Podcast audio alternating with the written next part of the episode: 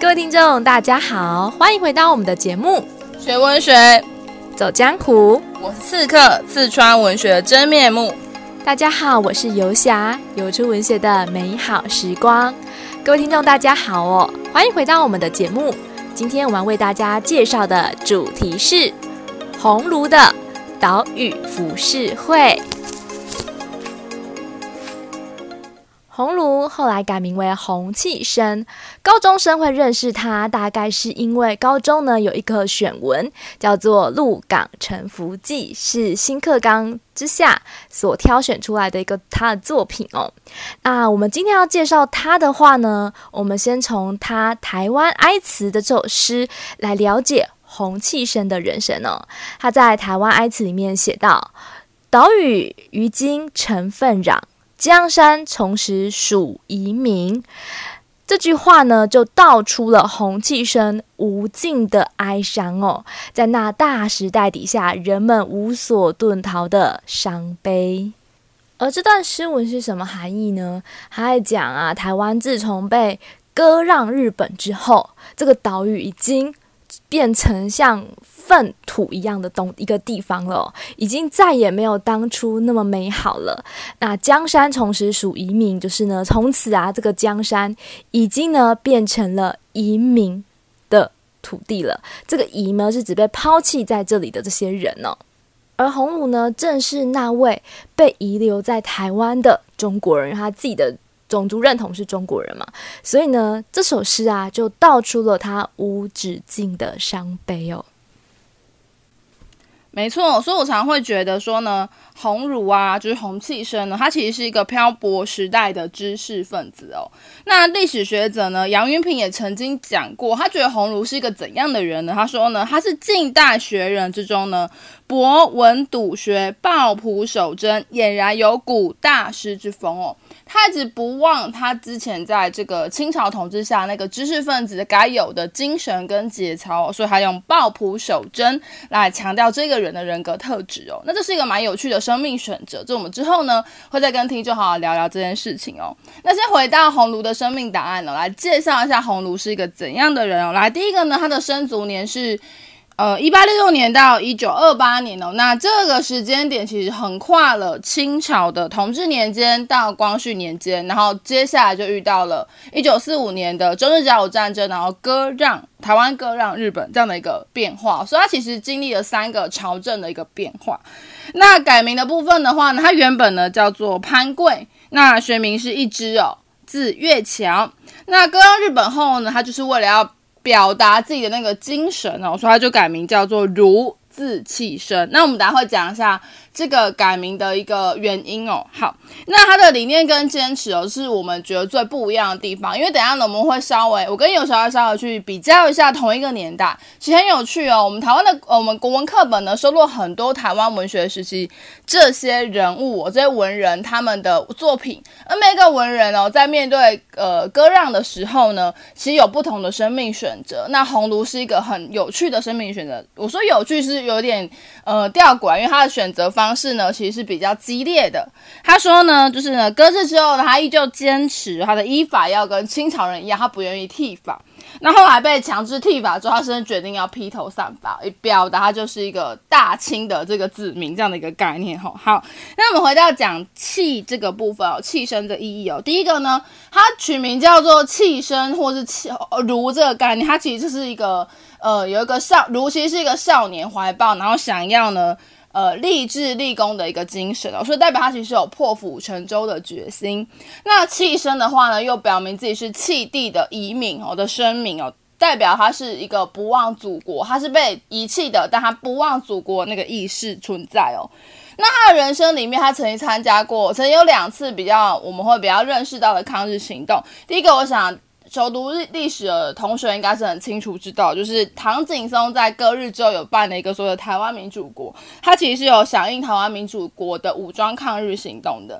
那第二个，到了日本人来治台的时候，其实对于台湾的文人采取怀柔的政策，所以说有一些文人其实是比较亲日的。我们待会介绍各位也是蛮熟的作者哦。但是呢，他是一个很坚持哦，拒绝日人的这个伸张，就绅士的这个徽章的一个表现。然后，并且呢，他也呃拒绝日人的所有的这个好处哦，然后潜心在讲学这件事情上，这是他蛮有趣，或者是他很坚持表现出自己人格风骨的一个生命选择。好啦，刚才听完刺客介绍了洪继生的生平之后，接下来要由我游侠来为大家介绍洪继生的文学成就。洪继生呢，他自己非常自傲说呢，他擅长各类的文章题材哦，尤其是古典文学类的。他自言道呢，吾之仆之骈俪，诗古文志异。颇可自信哦，不管是古文啊，或诗啊，或者是要讲论道理啊，他认为他都是写的非常的好哦。但是呢，洪气生呢，在文字的风格上是有所变化的，而这变化也跟时代的悲剧相关哦，就是台湾被割让日本哦，为一个分界哦。在早期的话呢，洪气生跟一般的年轻文人很相似哦，风格都是比较艳丽的哦。但是呢，自从台湾被割让之后呢，他的风格呢就转为沉痛沧桑哦。那洪继生呢，在日治时期的时候呢，也曾经与林幼春书信中写道哦，他说呢：“仆之事业已无可望哦，平生心血只在诗文哦，如欧冶炼剑，以身殉此矣哦。”就是呢，他终身呢就是要写对于。抗日生活相关的一些文章哦，这成为已经成为了他毕生的职业哦。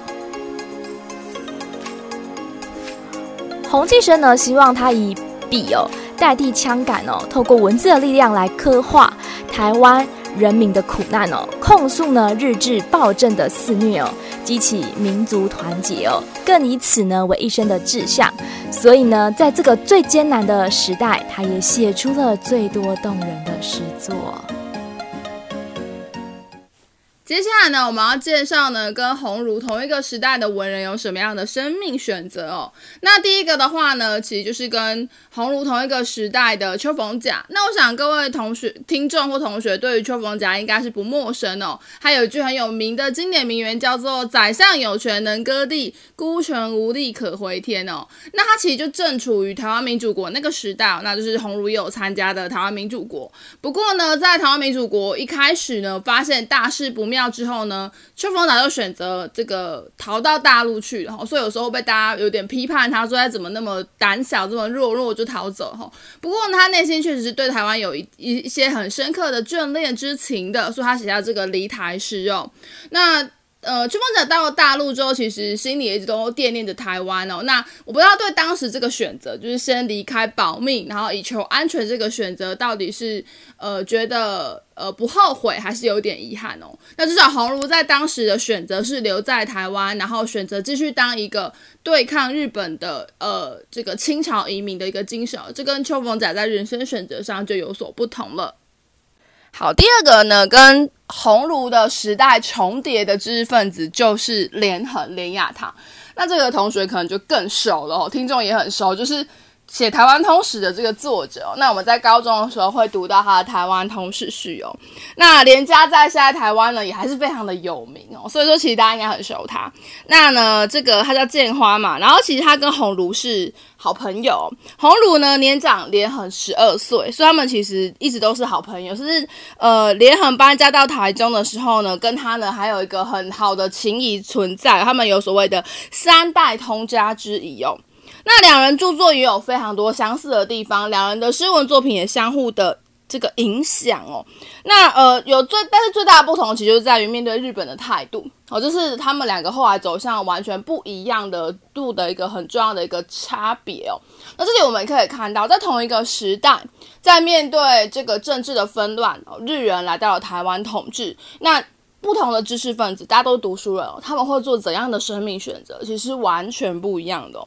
那我们刚刚说到红炉，红炉是非常坚持的，他坚持传统，而且呢，他还这个不呃坚持不剃发，就算被剃发还是要散发，哦，就非常强调呢亲人最好，然后日人不好，哦这样的一个节操哦。但是呢，连横其实是并不反对，并不反对跟日本人来往的，而且呢，他在批评时政的笔调上呢，也都会相对委婉哦。而且呢，大家熟知的那一个台湾通史哦，其实他还请日本的总督哦来帮他题字哦，这让这个鸿臚觉得，哎，怎么跟我的想法差很多？那这里我觉得有一些蛮有意思的地方可以去让大家讨论。当然，大家大家应该也可能对联合有一点认识，大概也知道说，哎，联合后啊其实非常的亲日，而且他的这个写作内容，你会觉得像是皇明化时代的人民写，就是大力的歌颂总督府对于呃台湾百姓有多好。当然，事实并不是如此哦。而且他还写下了一篇，就是被大后来还被踢出立社，然后被台湾文学呢批判的蛮严重的一个作品，叫做《鸦片有益论》。他为了要帮助日本政府，就是鸦片是一个很大的利益品嘛，所以他竟然写下了维新之论，说鸦片是好的，鸦片可以延年益寿等等作品哦。然后让大家觉得这个人怎么那么荒谬啊？哈，但是我还是要回到那个时代去思考。我妹妹在想到联合的时候，我都会想说，当我们要批判一个这个文人的生命选择的时候，其实我们要去思考，当我们回到那个年代，我们会做怎样的选择哦？呃，我自己是不太会、不太敢，其实也不太敢下定论说，诶，我在那个时代，如果回到联合的时代，我我有办法像呃鸿臚一样这么有骨气，说啊，那我就是坚持哦，还是我会选择像联合一样活一条比较轻松一点的路呢？哦，这其实是很难讲的。那我们刚刚讲到台湾通史，因为台湾通史呃有经过日本总督府的签署，也因为这样台湾通史才会流传下来。不然各位试想。如果今天是一个台湾人写的历史，他没有经过日本总督府的体制，没有连横跟日本的关系，这个作品会留下吗？其实根本不可能。所以某个层面来讲，你会觉得很复杂。就是如果我们很坚持的话，当然我们会有一个很大的骨气，然后我们也可以坚持的做自己，这也是一个很好，就像鸿臚一样。可是呢，当你要去讲到连横，可能觉得哎，这个人好像怎么没有那么换来换去，怎么这个墙头草的时候，你也要去想一想，在那个变动的时局，每一个知识分子都是时代下的牺牲品。他们怎么选择，我们其实无可智慧，我们只能去认识他，然后去了解说，哦，每一个知识分子在这个年代下有不一样的生命选择。那我会因因之而更加佩服鸿臚，因为他可能选了一条我觉得一般人可能更难去选的道路哦。好，接下来我要介绍的是在洪弃生同时代底下，跟洪弃生一样有志改革、有志去对抗那些暴政的那些人，究竟是有谁呢？第一位的话呢，我要讲到梁启超哦，他在中国，他也呢兴起了一番革命哦，他呢曾经呢创办了所谓的《新民丛报》。然后，并且发动了公车上书，然后呢，成为家喻户晓的人物。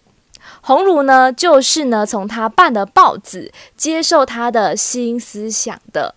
然后呢，梁启超呢，他比较特别的是。他主张呢，君主立宪制，希望呢能够摆脱满清政权、满清王权的迂腐哦，改成君主立宪，也是有现代法治的一个概念存在哦。那这个君主立宪的一个想法哦，它深深的影响台湾哦，包含了台湾重要的几号人物，包含林献堂啊，然后还有甚至呢后来的我们说的洪弃生，都深深受了这个思潮的影响哦。